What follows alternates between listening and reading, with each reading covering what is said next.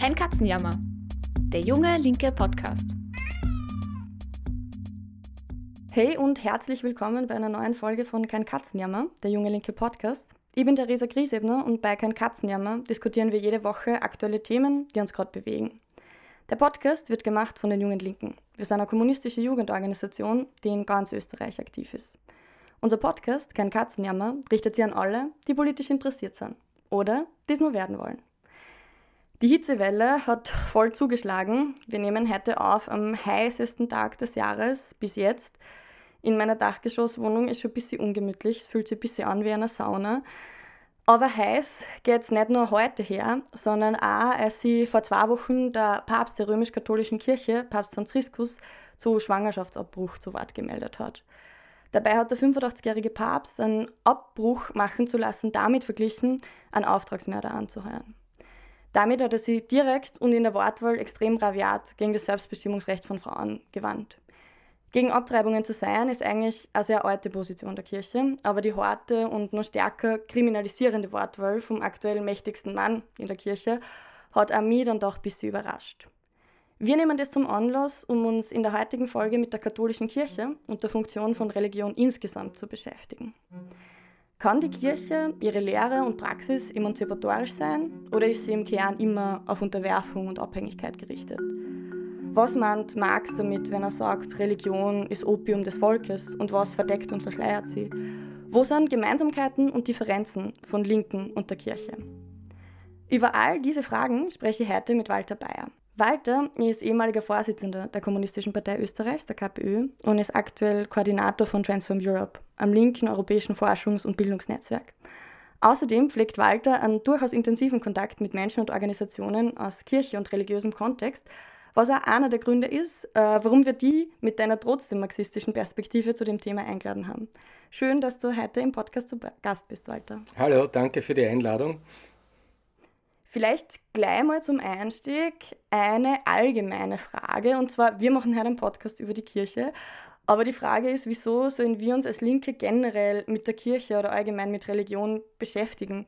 Was hat das mit uns eigentlich zu tun, gerade auch vor dem Hintergrund, dass die Bedeutung der Kirche im Alltagsleben der meisten Menschen bei uns enorm geschwunden ist und auch weiter am Schwinden, könnte man ja meinen, dass Religiosität und die Kirche Angelegenheiten sind, die in ein paar Jahrzehnten sowieso nicht mehr relevant sein werden und wir uns darum eigentlich gar nicht mehr zu kümmern brauchen.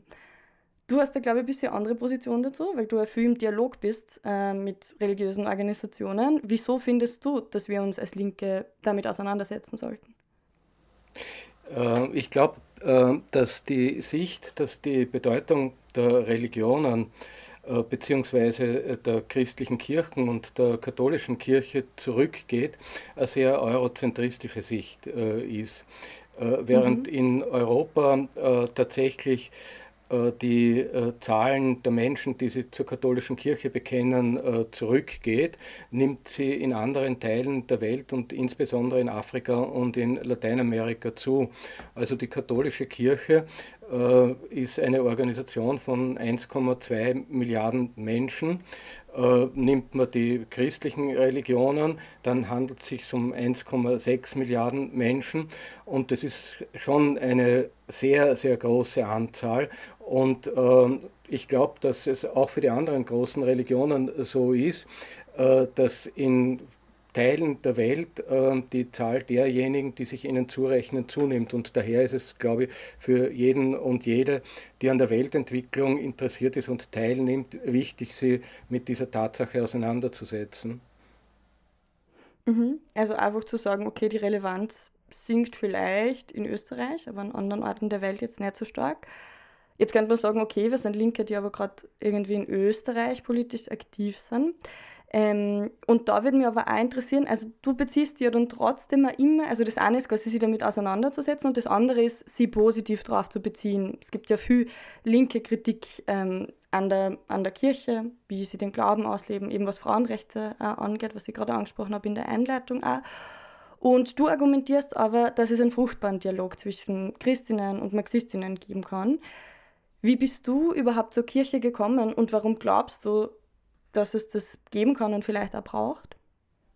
Also äh, erstens möchte ich sagen, dass diese Äußerung, die äh, du vom Papst zitiert hast, wirklich sehr, sehr schlecht ist, weil ähm, sie vermischt zwei Probleme. Das eine Problem ist die ethische Haltung der Kirche zum Schwangerschaftsabbruch. Und äh, da bin ich der Meinung, wer sich zur Ethik der katholischen Kirche bekennen will, der kann das tun. Und Frauen, die aus diesen Gründen keinen Schwangerschaftsabbruch äh, vornehmen wollen, äh, tun es eben nicht. Aber ein ganz anderes Problem ist, äh, ob der Schwangerschaftsabbruch im Strafgesetz äh, ist. Und an der Stelle wird es zum Problem der Selbstbestimmung, des Selbstbestimmungsrechts äh, der Frauen äh, über ihren Körper. Und die Aussage ist ja deswegen so schlecht, weil sie ähm, weltfremd äh, ist.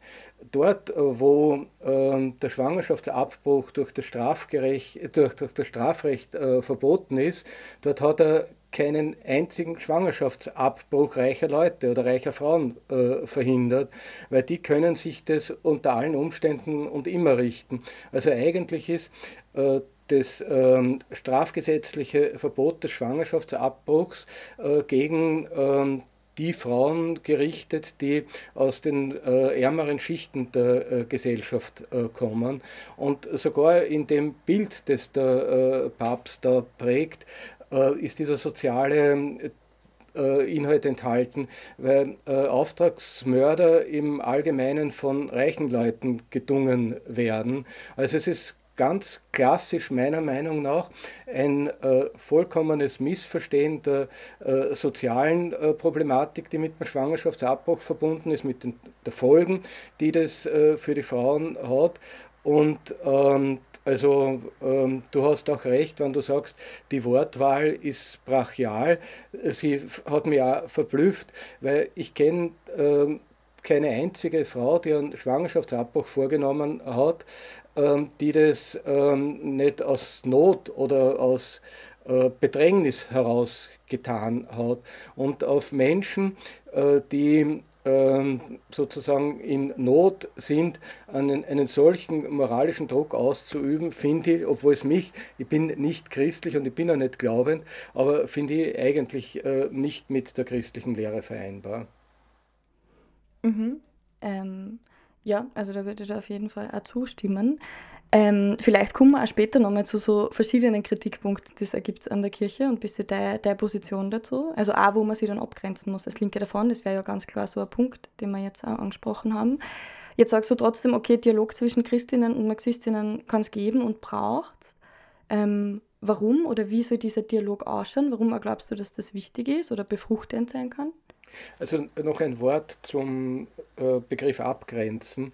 Also ich glaube, es geht nicht um Abgrenzen, es geht darum, dass den Leuten zu sagen. Also ich versäume keine Gelegenheit ähm, im Dialog äh, mit christlichen Kollegen und Kolleginnen ähm, auf ähm, die äh, untergeordnete äh, Rolle der Frau in der katholischen Kirche aufmerksam zu machen und darauf, dass die katholische Kirche, äh, wann sie nicht ähm, eine absolute Wendung äh, in ihrem Verhältnis äh, zu den Frauen in der Kirche zustande bringt, ähm, sich nie äh, in ihrer institutionellen Form erneuern wird.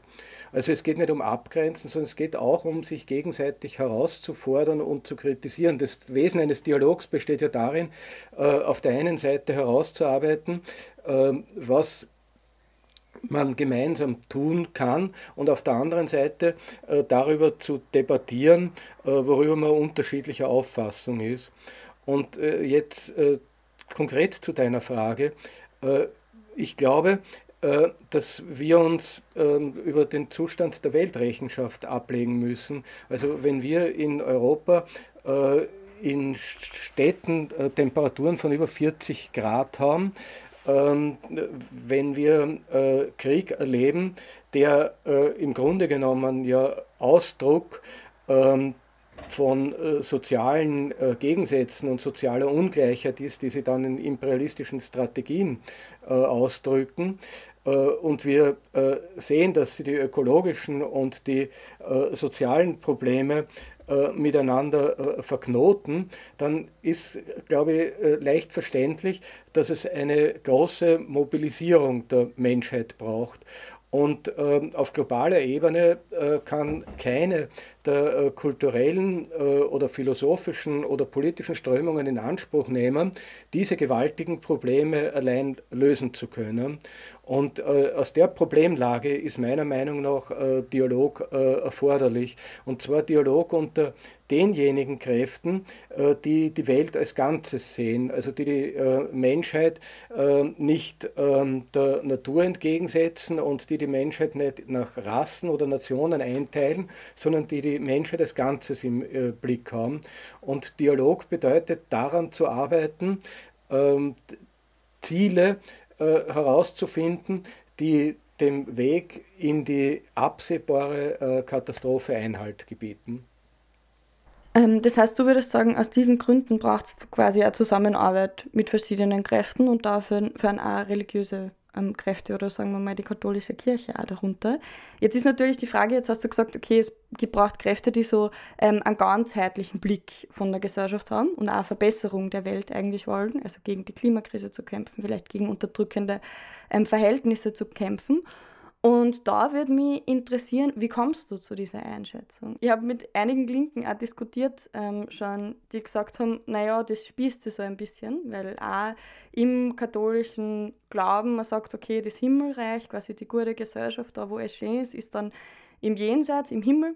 Und jetzt muss man quasi das Leben so hernehmen, irgendwie wie es ist, also so hinnehmen die, die Verhältnisse. Ähm, vielleicht wäre das auch ein bisschen das, ähm, wo man sagen könnte, okay, Karl Marx hat mal gesagt, Religion sei Opium des Volkes. Also auch ähm, so ein bisschen was äh, Betäubendes, damit die Dinge, die jetzt gerade passieren, nicht als so schlimm wahrgenommen werden und dadurch auch herrschaftsstabilisierend. Wäre deine Einschätzung eine ganz andere oder würdest du dem schon auch zustimmen? Nein, ich glaube, ähm, also äh, das ist, ein, wie soll ich sagen, eine sehr ähm, äh, vereinfachte Sicht auf die Religion. Aber bevor ich zum theoretischen Problem was sage, ähm, ist es ist notwendig festzustellen, dass die Theologie oder die Lehre der katholischen Kirche ja ähm, kein einmal festgeschriebenes System von Lehrsätzen ist, sondern sie in der katholischen Theologie ähm, die Probleme der Zeit und auch die Kämpfe der Zeit widerspiegeln. Und ähm, das Neue mit äh, Papst Franziskus ist, äh, dass äh, der, das Oberhaupt der katholischen Kirche äh, die Themen der äh, Befreiungstheologie aus Lateinamerika äh, aufgenommen hat. in, seiner, in dem ersten programmatischen Dokument, das der Papst veröffentlicht hat, stellt er fest, dass Religion die christliche Religion oder die katholische Religion äh, sich nicht nur äh, mit der Beziehung der Person zu Gott und mit den Fragen äh, jenseitigen Weiterlebens beschäftigt, sondern äh, sie mit den Problemen äh, der Gesellschaft und der heutigen Zeit konfrontieren muss. Und der Schlüsselbegriff in der Befreiungstheologie, und das taucht jetzt auch ähm, im ähm, in der Lehre äh, des jetzigen Papstes aus, auf, ist dabei die Option für die Armen. Also die Aufgabe der Theologie ist, die Religion und die Welt aus der Perspektive der Armen zu interpretieren. Und das führt ihn äh, dann zu äh, einer Diagnose der Jetztzeit, äh, die äh, lautet, äh, sowohl die ökologische Krise als auch die äh, soziale Ungerechtigkeit äh, haben ihren tiefsten Grund äh, darin, dass die Wirtschaft, in der wir leben, eine äh, profitgesteuerte Wirtschaft ist und die Lebensmodelle, die vorherrschen, die des Individualismus und des Konsumerismus sind, die aber zur Verstärkung der sozialen Ungleichheit und gleichzeitig zur Zerstörung der Umwelt führen. Und ähm, ich glaube, viele ähm, Linke äh, würden staunen, äh, wenn sie in den Enzykliken solche Sätze lesen wie diese Gesellschaft, in der wir leben, tötet. Oder äh, es ist unmöglich, äh, die Umwelt zu äh, äh, wiederherzustellen und die soziale Ungleichheit in der Welt zu überwinden, ohne das Profitprinzip zu überwinden. Ähm, der Papst sagt an anderer Stelle zum Beispiel, ähm, wir sollen uns auch nicht der Illusion hingeben, dass es kleine, kleinräumige Reformen wären, äh, die eine Wende einleiten können, sondern dass tatsächlich revolutionäre äh, Veränderungen äh, erforderlich sind. Und also das sind sehr, sehr, ähm, also es sind die Themen der Befreiungstheologie der 70er Jahre, ähm, die jetzt von der Spitze der katholischen Kirche ähm, aus ausgesendet werden. Und mir scheint es so zu sein, dass in vielerlei Hinsicht äh, die Zeitdiagnose äh, des Papstes ähm, radikaler ist als die vieler äh, linker und sozialistischer Parteien. Also 2014 zum Beispiel hat der Papst in einer Besprechung mit den sozialen Bewegungen äh, der dritten Welt gesagt, äh, Leute, äh, wir leben im dritten Weltkrieg, der allerdings auf Raten geführt wird und die treibende Kraft hinter diesem dritten Weltkrieg ist die Rüstungsindustrie. Ähm, er sagt zu den sozialen Bewegungen, ähm, es kommt darauf an, für Brot, Frieden und Land zu kämpfen. Und befremdenderweise fügt er an, äh, wenn ich äh, in diesen äh, Formeln spreche, behauptet man, dass der Papst Kommunist sei. Ähm, wahr ist aber, dass Brot, Frieden das Brot, äh, Land und Wohnen Grundrechte sind, die nur im sozialen Konflikt durchgesetzt werden können. Also das ist eine ganz andere katholische Kirche, als wir sie ähm, im letzten Jahrhundert erlebt haben. Und es ist eine andere katholische Kirche, äh, oder zumindest ist ein anderer Papst in der katholischen Kirche, als die meisten Linken wahrnehmen. Mhm. Ich glaube, das ist tatsächlich, also ähm, du hast ja Befreiungstheologie angesprochen. Ähm, und das ist ja auch ein Beispiel auch von so einer linken Bewegung, wo man sagen könnte, ja, das sind schon die, die eigentlich auch zu einer sozialistischen Gesellschaft ähm, hinstreben. Jetzt bin ich sehr, bin ich sehr katholisch aufgewachsen im Land in Österreich und das war wenig davon, was ich persönlich in den Predigten in der Kirche ähm, gehört habe von diversen Pfarrern, von manchen mehr, von manchen weniger.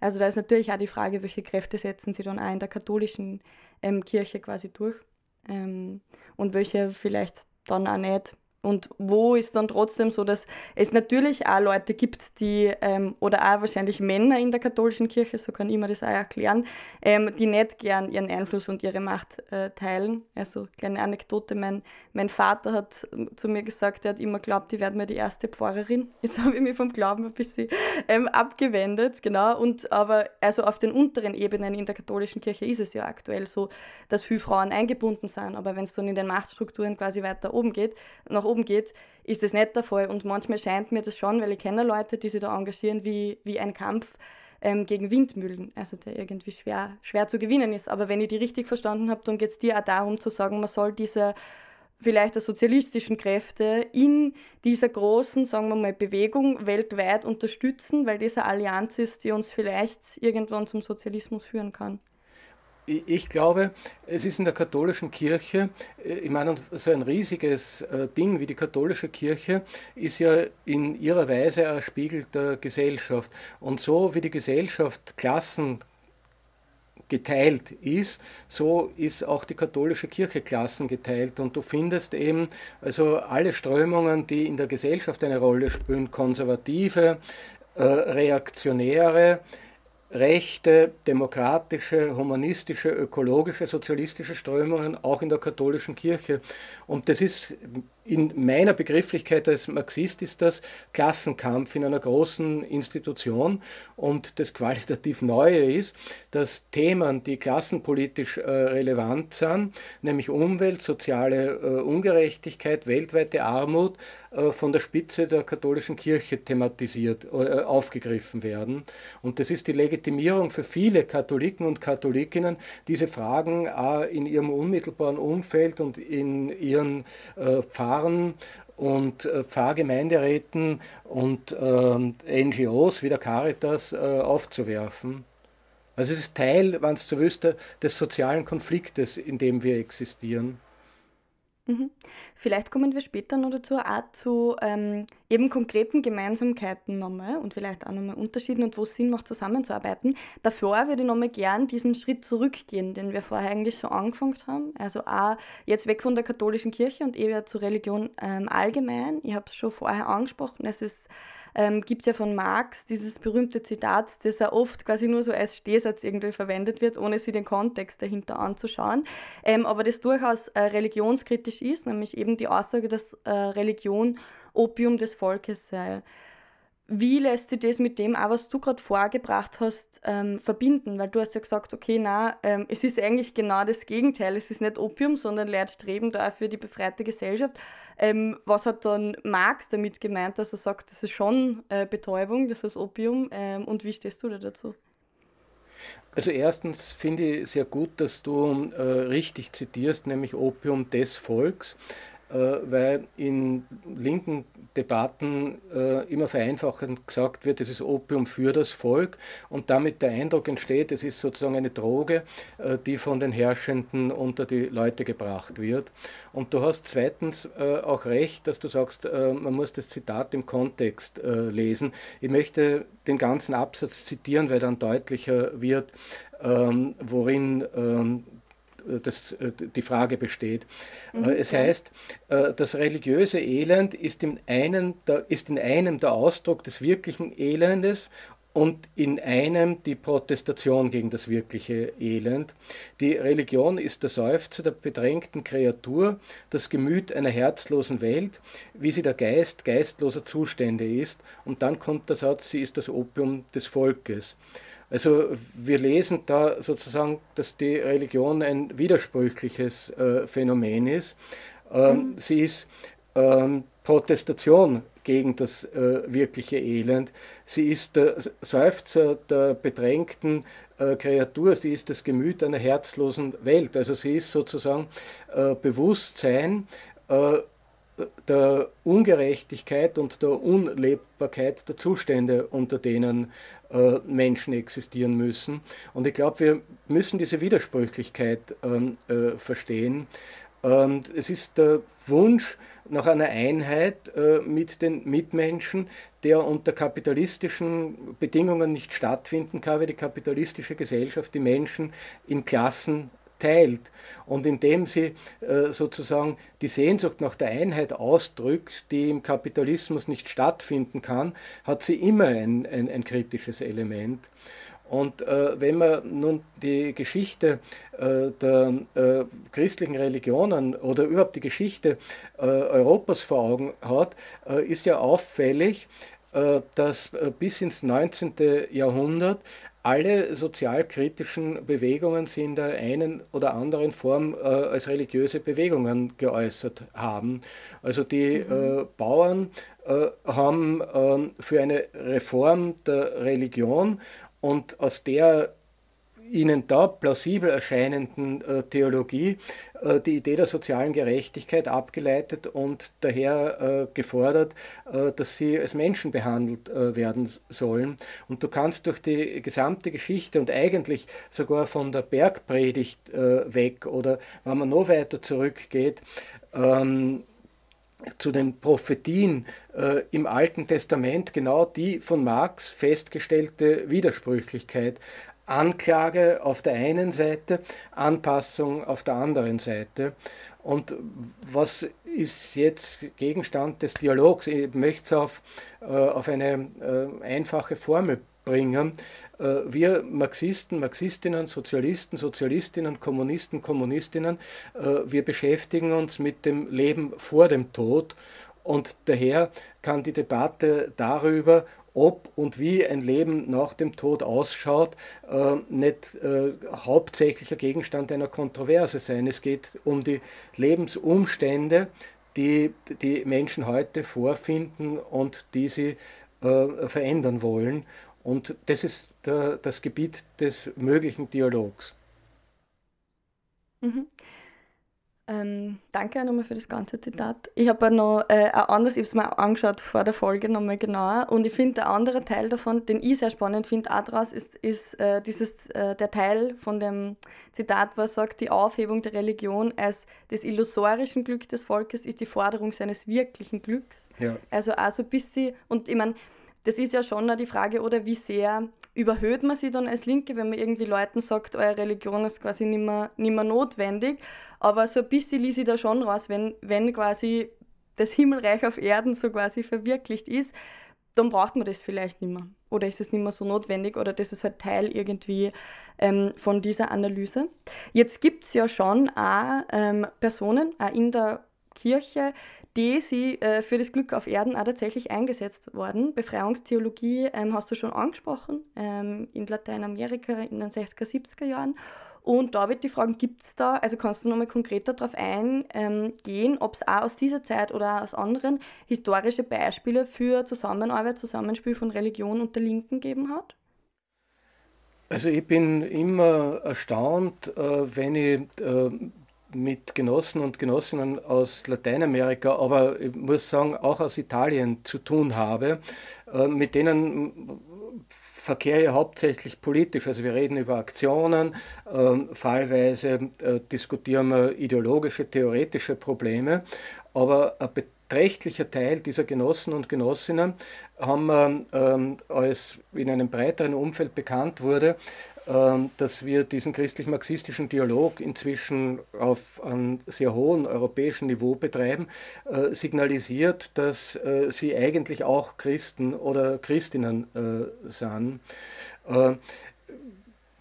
In der brasilianischen Arbeiterpartei, der PT, gibt es eine ganz starke christliche Strömung. Äh, die Weltsozialforen in Porto Alegre, die also diese große Friedensbewegung gegen den Irakkrieg angestoßen haben und in der die Landlosenbewegung und die lateinamerikanischen äh, Gewerkschaften und die Bewegungen der Indigenen äh, miteinander zusammenarbeiten, hat stattgefunden an der katholischen Universität von Porto Alegre.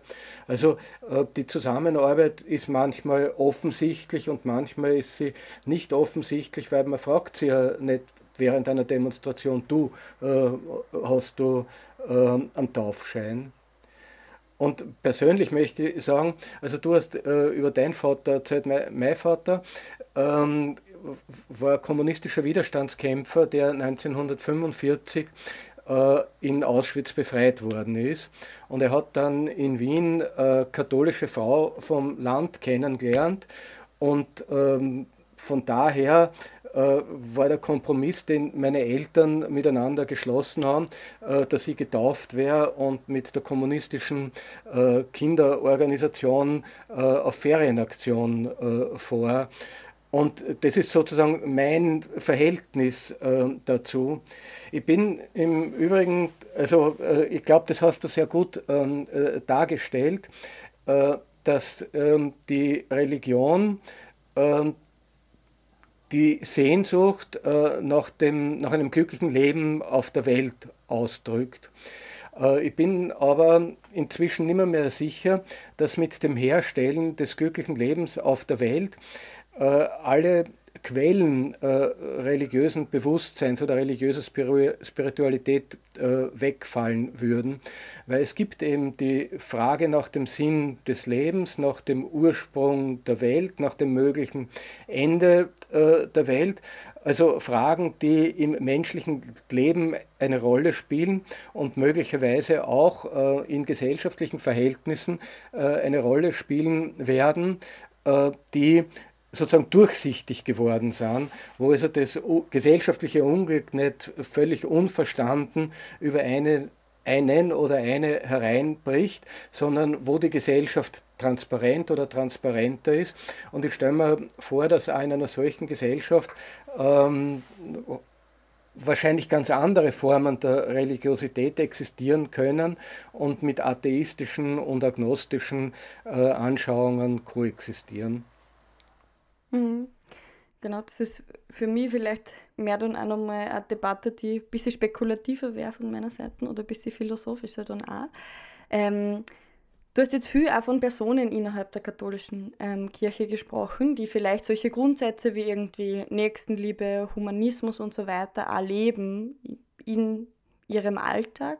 Ähm, das sind vielleicht auch Orte, wo Zusammenarbeit auch gerade auch tatsächlich passiert in der Linken. Also wir sehen das zum Beispiel in Graz äh, mit LKK, der kommunistischen Bürgermeisterin, und da gibt es ein gutes Verhältnis zu christlichen Hilfsorganisationen, ähm, die, der Caritas oder auch anderen. Jetzt ist es aber so, dass man manchmal dann trotzdem nochmal Einzelpersonen und Strömungen innerhalb der Kirche von der Institution an sich ähm, trennen muss.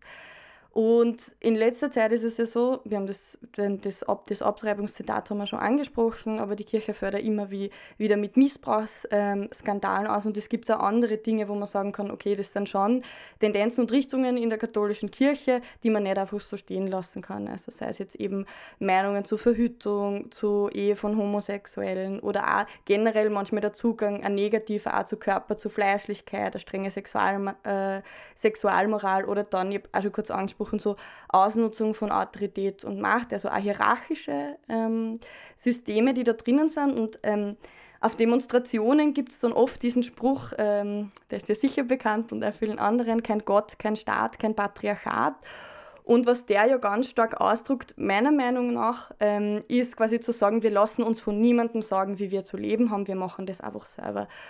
Ähm, also wir entscheiden das selber. Wir sind Menschen, wir können unser Schicksal selbst bestimmen und in die Hand nehmen und das auch ausverhandeln als Gesellschaft. Aber wir brauchen da keine Obrigkeit, keine Autorität, die uns das quasi sagt. Ähm, und jetzt gibt es aber auch diese Widersprüche und diese ähm, negativen Schlagzeilen und auch Dinge, die in der katholischen Kirche ähm, vorhergehen, also vor sich gehen. Würdest du da nicht sagen, kann man das einfach so beiseite wischen? Wiegt das nicht schwerer als mögliche Allianzen oder wie gehst du da ganz persönlich auch damit um, wenn du dafür im Dialog quasi auch bist? Aber das kann man ja nicht einfach nur ignorieren. Also da gibt es sehr klar reaktionäre und autoritäre Tendenzen in der katholischen Kirche. Also äh, erstens, um ganz offen zu sein, äh, ich finde den Spruch, kein Gott, kein Staat, kein Patriarchat, simpel doof ganz einfach doof. Weil den Gott gibt es meiner Meinung nach nicht und den Staat und das Patriarchat gibt es. Und äh, sozusagen äh, die Vorstellung von etwas äh, auf derselben Stufe abzuhandeln wie die Realität, mit der wir uns tagtäglich konfrontieren, ist ganz einfach falsch. Aber das äh, Wesentlichere ist, es ist wie überall, man muss gegen die Autoritäten aufstehen man muss gegen Missbrauch aufstehen, man muss gegen Machtmissbrauch aufstehen, man muss gegen Hierarchie aufstehen. Und ähm, das gilt für die Kirche und das gilt für die Universität und das gilt für den Fußballclub und ähm, äh, das gilt äh, für die politische Partei. Ich glaube, das Entscheidende ist zu verstehen, dass jede Institution äh, immer äh, die Gefahr ihrer äh, hierarchischen, autoritären äh, Entwicklung äh, äh, in sich hat. Und gegen die musst du da und dort äh, kämpfen. Ich wollte zu einem, einem Wort, das du vorher gesagt hast, noch Stellung nehmen. Nächstenliebe, Solidarität, Caritas. Ähm, das ist ein Feld der Zusammenarbeit. Ähm, aber Befreiungstheologie ist etwas anderes. Äh, Befreiungstheologie sagt, dass ähm, Nächstenliebe ähm, nicht in der persönlichen Geste, äh, in der empathischen Zuwendung äh, zu den Menschen seinen Ausdruck allein findet, äh, sondern darin, die Gesellschaft als eine Klassengesellschaft zu verstehen.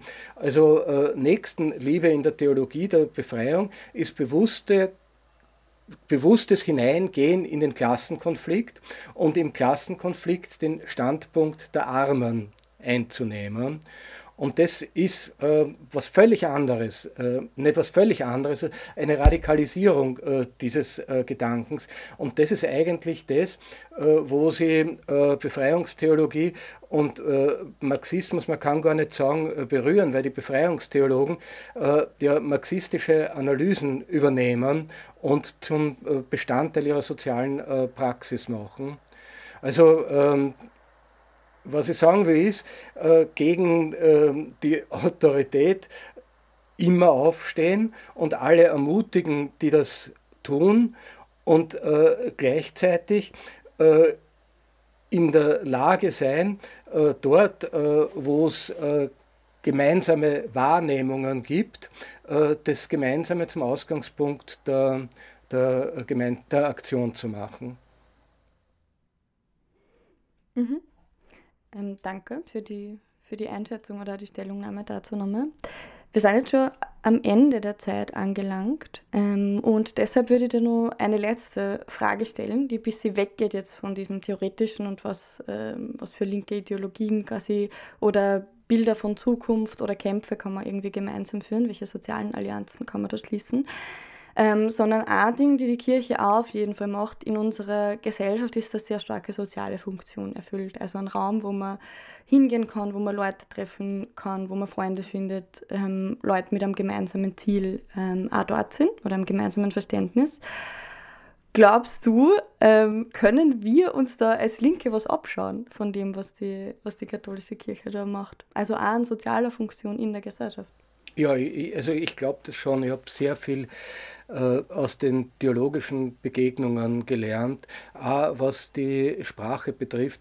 Es wäre wirklich wert, äh, sich die äh, letzten Enzykliken äh, des Papstes durchzulesen, äh, weil man wird ähm, eine radikale Kapitalismuskritik vorfinden und gleichzeitig äh, in einer Sprache abgefasst, die um so vieles näher dem Leben, Leben der, armen, der armen Menschen, also der Armen ist, als die äh, doch recht häufig, ich würde sagen, politikwissenschaftlich äh, verdorbene Sprache, die in linken Organisationen vorherrschend ist. Ähm, aber lass mich abschließend äh, noch ein Wort zur theoretischen Seite äh, sagen. Ich habe mir vorgenommen, äh, folgende Geschichte von Bertolt Brecht zu erzählen. Und zwar mhm. kommt die vor äh, im Buch, äh, im Meti, das Buch der Wendungen. Und in dem Buch äh, erzählt Brecht folgende Geschichte. Äh, in einer Schule zur Ausbildung der chinesischen äh, Elite äh, erzählt der Lehrer, dass es unter den Gelehrten in China einen heftigen Streit um die Frage gab, ob die Welt außerhalb für sich selbst und ohne uns existiert oder ob die Welt als Idee existiert und damit nur in unserer Vorstellung. Also wenn man so will, mhm. die Frage Materialismus, Idealismus. Und dann mhm. sagt er, ähm, Welch, äh, dann fragt er die Schüler, äh, welche der beiden Auffassungen hat sie als die vorherrschende oder die richtige herausgestellt. Und dann antworten die Schüler, aber Brecht erzählt die Geschichte weiter und sagt, äh, der gelbe Fluss, an dessen Ufern diese Schule gelegen ist, hat plötzlich Hochwasser geführt, hat die ganze Schule hinweggeschwemmt, alle sind in dem Hochwasser umgekommen und die Frage, ob die Welt außer uns für sich selbst und ohne uns besteht oder ob sie in unserer Vorstellung besteht, konnte nicht geklärt werden. Mhm. Und das auf den ersten Blick ist das natürlich ein befremdliches Ergebnis, aber es führt eigentlich zum Kern äh, des Marxismus, dass der marxistische Materialismus kein Materialismus ist, der davon handelt, wie wir uns gegenseitig die Welt erklären, sondern der marxistische Materialismus äh, auf die praktische Veränderung der Welt zielt. Also alles mhm. Gerede darüber, ob es den Gott gibt oder nicht gibt, äh, ist letztlich irrelevant äh, vor dem Hintergrund äh, der Notwendigkeit, die Welt so wie sie ist und in der wir existieren und die wir verändern wollen, tatsächlich zu verändern. Und das ist meiner Meinung nach nicht nur die marxistische Antwort auf die Grundfrage der Philosophie, die Marx in äh, den Thesen ad Feuerbach gibt, nämlich die Philosophen haben verschieden interpretiert, aber es kommt darauf an, die Welt zu verändern. Das ist meiner mhm. Meinung nach auch die Antwort auf die Frage, wie man zur Religion steht. Bist du mein Genosse und meine Genossin bei der Veränderung der Welt? Dann bin ich mit dir solidarisch äh, und dann ist es mir eigentlich ziemlich gleichgültig, was du denkst, was nach dem äh, gemeinsam geführten Leben aus uns werden könnte. Mhm. Das ist vielleicht eher ein guter Schlusssatz. Danke dir, Walter, dass du zu Gast warst und uns deine Perspektive und auch größere Ausführungen ähm, zur, zum Zugang zur Religion und katholischer Kirche gegeben hast. Danke dir. Ja, ich danke für die Einladung, Theresa. Das war sie ja schon, unsere aktuelle Folge von Kein Katzenjammer. Die nächste Folge gibt es wie gewohnt nächsten Sonntag, pünktlich zum Frühstück auf Spotify, Apple, iTunes und auch überall sonst, wo es Podcasts gibt. Wenn euch die Folge gefallen hat, dann lasst doch eine 5-Sterne-Bewertung da und schreibt uns gern, wenn ihr Feedback oder Ideen habt. Entweder auf Instagram oder unter podcast.jungelinke.at.